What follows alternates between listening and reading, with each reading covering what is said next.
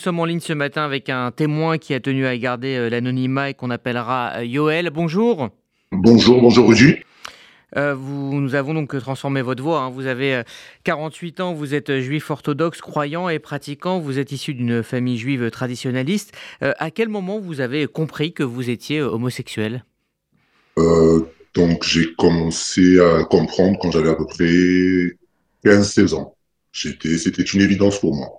C'était sûr et certain homosexuel, j'étais attiré euh, par le même sexe que le sexe opposé. Hmm. Est-ce qu'à cette époque, vous vous définissiez déjà comme euh, religieux pratiquant? Oui, oui, oui. Hmm. Oui, oui. J'ai commencé à être religieux à l'âge de, après la bar à partir de l'âge de 14 ans à peu près. Vraiment religieux. D'accord. Alors, quelle a été la, réaction de, de, votre communauté et celle de, de vos parents?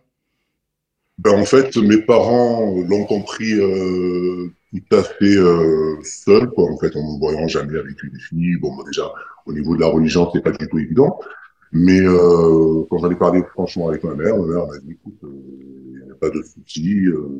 mon père, ça a toujours été évasif. Vous savez très bien commencé avec un homme, c'est toujours un petit peu pas facile. Mais ça a été très facilement accepté du côté de ma famille. Au niveau de la communauté, j'en ai pas parlé ouvertement, mais beaucoup de personnes de mon entourage s'en doutaient et n'ont pas eu de soucis de mon entourage. Hein. Je parle euh, les déranger, quoi. Mais c'est vrai que je ne suis pas la personne qui va euh, l'afficher. Je suis quelqu'un de très discret. Je reste discret sur mes relations et très mmh. Euh, et dans la, synagogue que vous fréquentiez, est-ce qu'il y a eu aussi des, des changements? Ben, une partie que je connais depuis mon enfance, euh, sans douter, ne m'a jamais rien dit, mais une, autre partie un peu plus traditionnaliste, on va dire orthodoxe, euh, m'a complètement rejeté ou m'évite. Évite, m'évite. Alors, euh, vous êtes ensuite parti vivre en, Israël et vous avez fait votre vie professionnelle en Israël dans le monde de la cache-route, c'est bien ça? Exactement, je suis parti euh, en Israël vivre à peu près euh, quelques dizaines d'années. Et j'étais, bon, comme j'étais toujours, euh, j'étais toujours d'ailleurs plongé dans la religion, je n'étais plus intéressé au niveau de la cache-route. Euh, d'ailleurs, j'en ai pas parlé à mes supérieurs, j'en ai jamais touché un mot parce que euh, c'était un, c'est un sujet qui reste à bout. Mais en Israël, on a, plus, honnêtement, on a plus de facilité à pouvoir vivre sa vie privée que, qu'en France. Mmh, mmh. Que faisiez-vous euh, précisément dans, dans, le monde de la cache-route euh, Quel métier? Mashguer cache-route. C'est-à-dire? Surveillant rabbinique. C'est-à-dire que j'allais faire des supervisions euh, de surveillance dans les usines, un petit peu dans le monde. Et euh, je, voilà, j'autorisais les produits, entre guillemets, j'autorisais les produits euh, avec l'aval de mes supérieurs euh, qui étaient en Israël, l'autorisation de produits dans la loi réglementaire de la cache. Alors, euh, Yoel, vous avez, euh, vous affirmez, pardon, euh, avoir été victime de discrimination dans le monde religieux, donc à votre retour en France. Expliquez-nous en, quelques mots ce qui s'est passé pour vous ces derniers mois.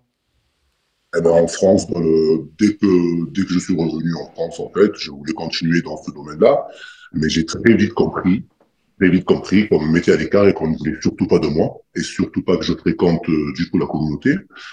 Malgré cela, j'ai quand même persévéré. J'ai travaillé toujours dans le monde du cachère depuis en tant que masguire, à, là actuellement. Mais euh, on m'a très bien fait comprendre que je n'avais pas ma place ici, que des personnes comme moi n'avaient pas leur place ici. Hum, mais concrètement, comment euh, cela s'est-il euh, caractérisé? Convoqué.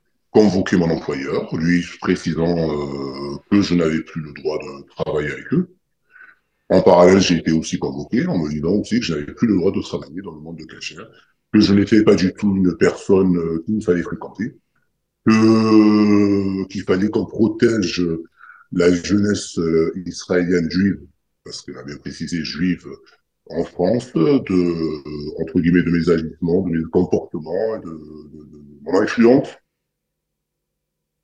Mmh. Est-ce que, vous pensez, Yoël, porter aujourd'hui, plainte puisque vous vous dites que vous ne pouvez plus travailler? Alors c'est en honnêtement, c'est en pourparlers. Je suis en train de réfléchir parce qu'au début, j'ai essayé d'avoir que la situation s'atténue, se calme, mais ce n'est pas le cas. Donc là, je me retrouve sans emploi, sans besoin de subvention, Surtout que les autorités rabbiniques m'ont dit, ben, vous avez qu'à travailler, vendre des pneus, des chaussures ou même dans un restaurant goy, ce qui est formellement interdit au niveau d'une de, personne qui est quand même traditionnaliste et religieuse. Donc c'est un petit peu, euh, débarrasse-nous le plancher, on ne veut plus te voir. Mmh. Et personnellement, je pensais euh, au début tout de suite euh, les attaquer. Avec le temps, je me fais un petit peu apaiser, mais là, la vérité, euh, depuis que je n'ai plus d'argent, faut dire ce qui est, j'ai plus de moyens de subsistance, je ne peux pas du tout travailler dans des endroits qui ne sont pas du tout euh, selon mes conditions religieuses. Là, je pense peut-être porter plainte et porter l'affaire au tribunal, malgré que cela va m'exposer. Mmh, Merci euh, Yoël pour euh, ce témoignage. On aura donc évidemment euh, transformé votre voix pour des soucis d'anonymat. Merci à vous. Merci beaucoup à vous Rudy.